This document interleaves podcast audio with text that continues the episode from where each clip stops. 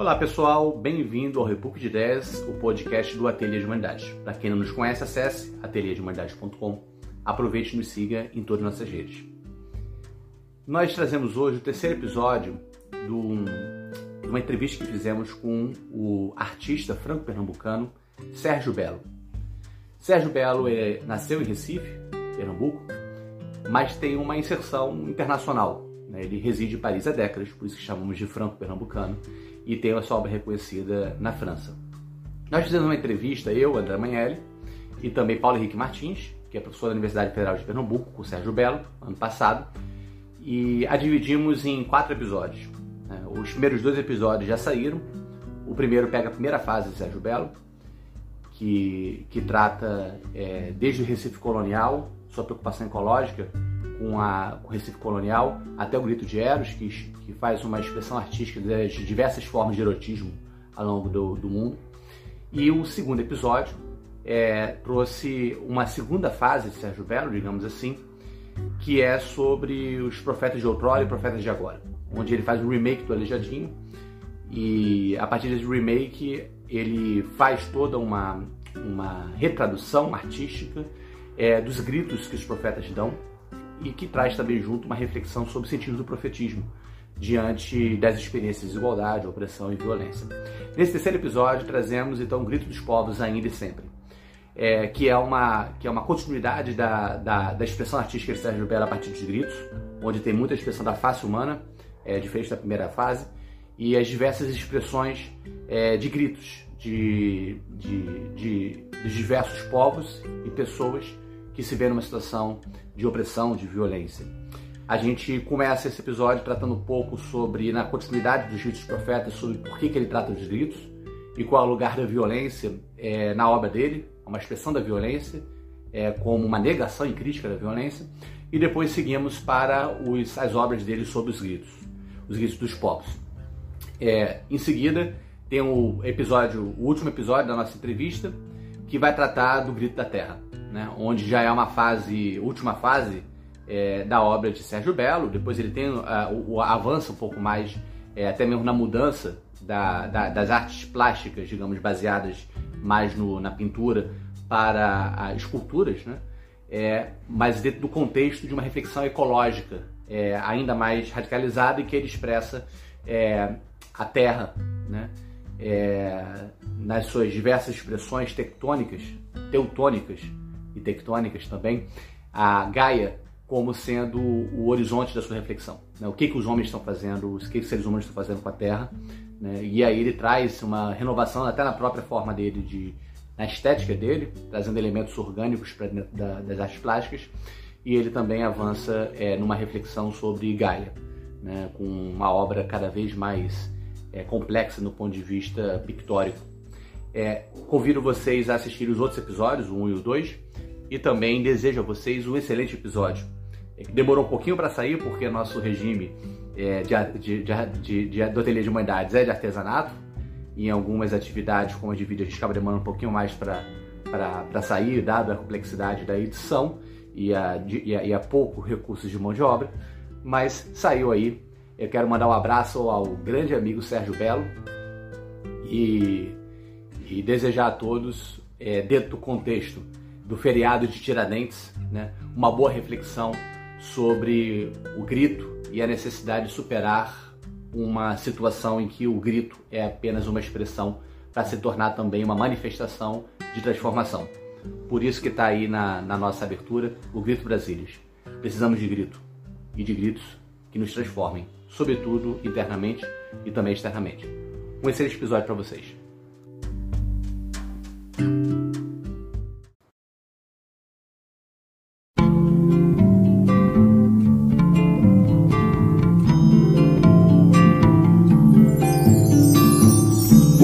Olhar dos cães, a mão nas rédeas e o verde da floresta. Dentes brancos, cães, a trompa ao longe, o riso, os cães, a mão na testa. O olhar procura, antecipa a dor no coração vermelho senhoritas, seus anéis, corcéis e a dor no coração vermelho. O rebenque estala, um leque aponta, foi por lá.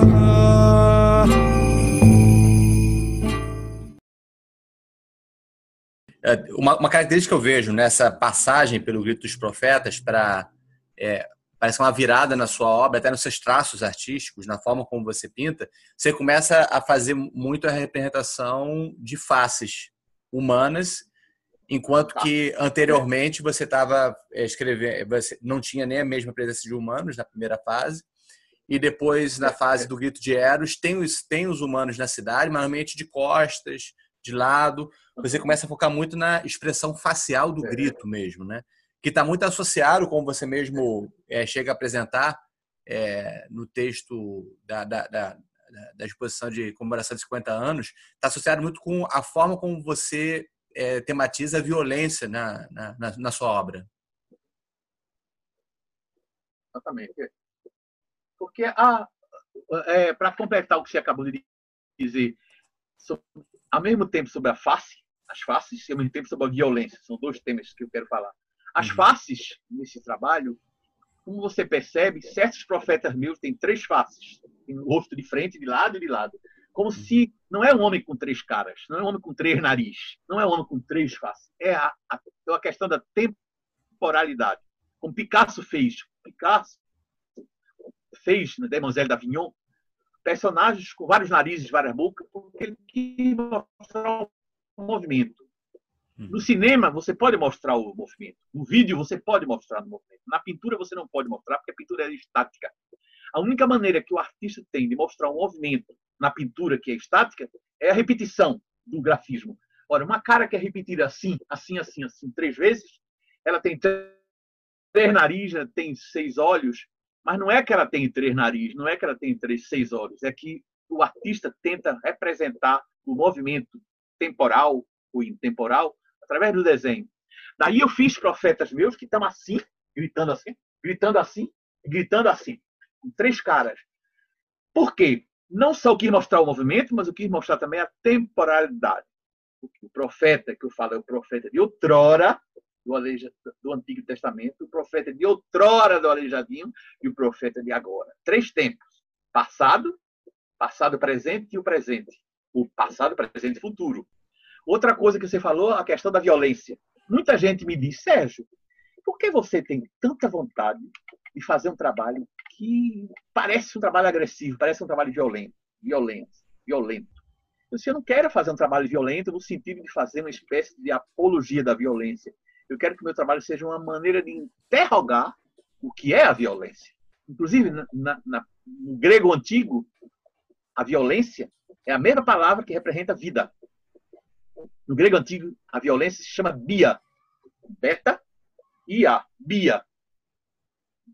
No grego, bia representa violência e representa vida. Sinal, a palavra bios, biológico, a biologia. Bios vem de vida.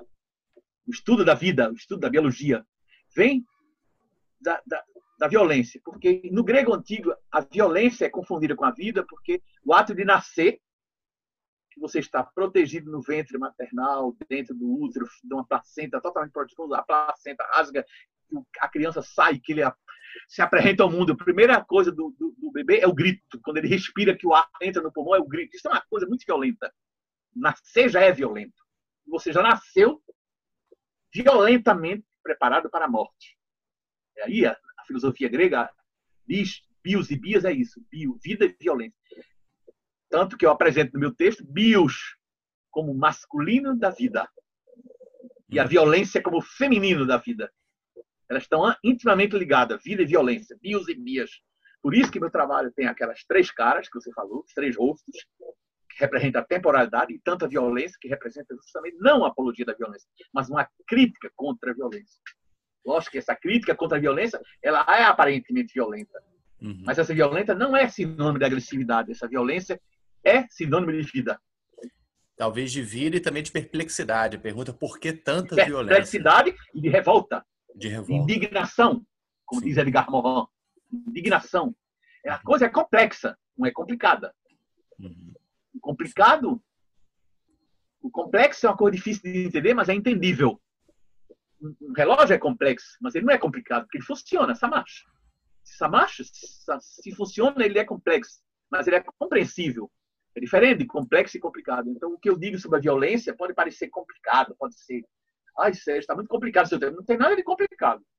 É complexo, mas não é complicado. Tem o lance da complexidade, que muito estudou, que estuda o Edgar Morin. O lance da complexidade, o lance da comunidade do destino.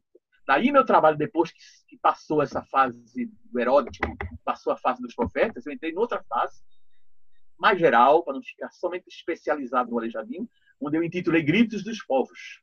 E aí entrou o grito dos povos oprimidos, o grito do judeu, o grito do palestino, o grito do tibetano, o grito do africano do sul com apartheid, o grito do homossexual, o grito da mulher, o grito do aidético, o grito de todas as minorias oprimidas e todas as dores. A minha e a nossa, mais uma vez. Tem um momento é, que você diz o seguinte, estou citando você. Né? Certo, minha pintura é violenta, sendo trágica, lê-se o drama dos seres. Mas, ao contrário, ela não é pessimista. E o que é positivo nessas telas é a força, a generosidade, a crítica à indiferença das pessoas à miséria sob todos os seus aspectos. Exatamente. Então, o tema da generosidade né? frase, e, da, e da solidariedade. Essa frase eu consegui, eu que sou muito tagarelo, que falo muito nessa frase, eu consegui dizer com poucas palavras o que eu quis dizer agora com tantas palavras. É. Às vezes eu consigo, sabe? Eu não sou um literário. Uhum. Mas às vezes eu consigo concentrar o que eu quero dizer e fazer falar uma frase que fica um pouco densa, uhum. complexa, não complicada, mas que eu consigo dizer. Às vezes eu me admiro com isso. Poxa, Sérgio, conseguiste dizer. É, e aparece para vocês aí, né, as, algumas das obras dessa fase do Grito dos Povos, que é o Grito do Índio, né, o Grito Brasilis, né, é, é. que é o Esse Grito Brasilis, eu pintei, esse. Grito Brasilis eu pintei em 1900, André, eu pintei Oi. o Grito Brasilis em 1992. Imagina, ele é atual, se você põe ele no Facebook agora, Total. aparece o grito de agora, do Brasil de agora, Gritos Brasilis, uhum. de 2020. Completo. É aí que eu me admiro como é que eu fiz um trabalho que era que representava aquilo que eu fiz há 30 anos atrás, e que ele continua interpelando, continua, continua interrogando essa, essa nossa dor de agora, não só de outrora. Uhum. É, o agora é outrora, o tempo todo trabalhando é, na, sua, é, na sua obra, né? O tempo todo. O grito dos que eu índios. Fiz para você sobre o grito da Medusa, o, grito, o texto que eu fiz para você recentemente com o grito da Medusa, eu falo justamente ninho de cobras de outrora, ninho de cobras de agora. Uhum, perfeito. E, mas também o grito dos índios, né? a representação pictórica dos, do, do, tanto o grito do índio quanto os gritos dos índios, o grito dos índios, né, que são duas obras é, diferentes suas, é, são absolutamente atuais diante de um governo que é, opera para conseguir é, continuar essa cruzada do Estado. E é, por incrível que pareça, de novo associado a determinada concepção de religiosidade, né, de cruzada, hoje mais os evangélicos do que os, do que os católicos contra os índios, né? declarando guerra aos índios. Isso que foi declarado recentemente pelo ministro Salles, dizendo que ele vai fazer leis que possa aplicar na Amazônia o que eles querem aplicar, estamos cada vez mais nesse tema do, da, da floresta amazônica sendo des, desmatada, desvairada, desrespeitada, ultrajada, e a morte dos índios é um genocídio, é um ecocídio, é um arboricídio. Não é isso? Sim. Deixa você Tudo isso em época de uma pandemia. pandemia. É um virótico. Imagina hum. você, ainda parece um virótico, que nada tem de erótico. É o anti-erótico. É virótico, né? nada tem de erótico. É. É, considerando que o erótico também é uma força de ascendência, né? de transcendência. Né? Você se lembra Platão, você lembra toda não ah, é o Eros, é o é Eros. Eros, Eros é, é força de transcendência e ascendência. Né? O que tem aí é o anti-erótico. Citando... Eros e Thanatos. E Thanatos, né? É, a gente está no momento mais tanatológico. Você conhece a palavra Thanatos. Aham, uhum, sim. Citando, está, então até para... estamos no momento tanatológico. É. é o que Freud, é o que é o... Sigismundo Freud uhum. chamou de pulsão de morte. Sim, sim. Completamente. Nós estamos vivendo atualmente nos Estados Unidos e no Brasil uma porção de morte. Uhum.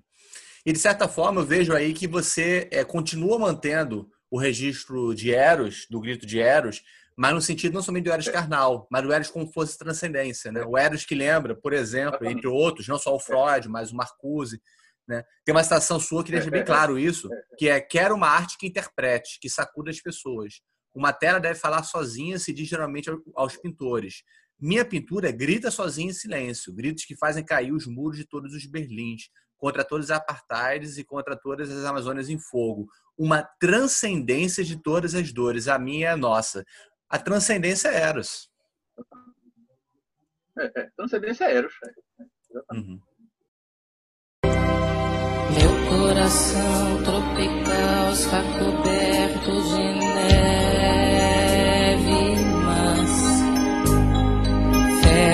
seu cofre gelado, a voz vibre, a mão escreve mar. Bendita lâmina grave que fere a parede e traz as febres loucas e breves que mancham silêncio